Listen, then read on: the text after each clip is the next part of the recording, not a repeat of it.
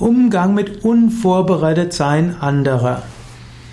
Angenommen, du sprichst mit jemandem und du willst etwas von ihm oder ihr und er ist gänzlich unvorbereitet darauf. Dann mach einfach auf, okay, du hast die Information nicht, ich komme morgen wieder. Hm, morgen könntest du mir vielleicht die Informationen geben. Mach eine genaue Zeit aus und sage genau, was du von dem anderen willst. Dann kann der andere sich darauf einstimmen.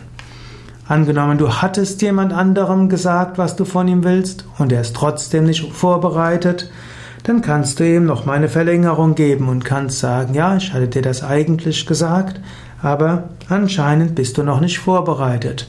Es ist jetzt klüger, du bereitest dich noch mal vor, dann sprechen wir das nächste Mal. Es ist oft gut, dass du auf Vorbereitetsein bestehst. Ansonsten verliert man viel Zeit mit Spekulationen und unzureichenden Informationen. Meistens, wenn man in eine Besprechung geht und diejenigen, mit denen man bespricht, haben sich nicht vorbereitet, ist es klüger, das Thema zu vertagen, als irgendwo zu viel Zeit zu verplempern. Es gibt Ausnahmen. Manchmal müssen Entscheidungen getroffen werden.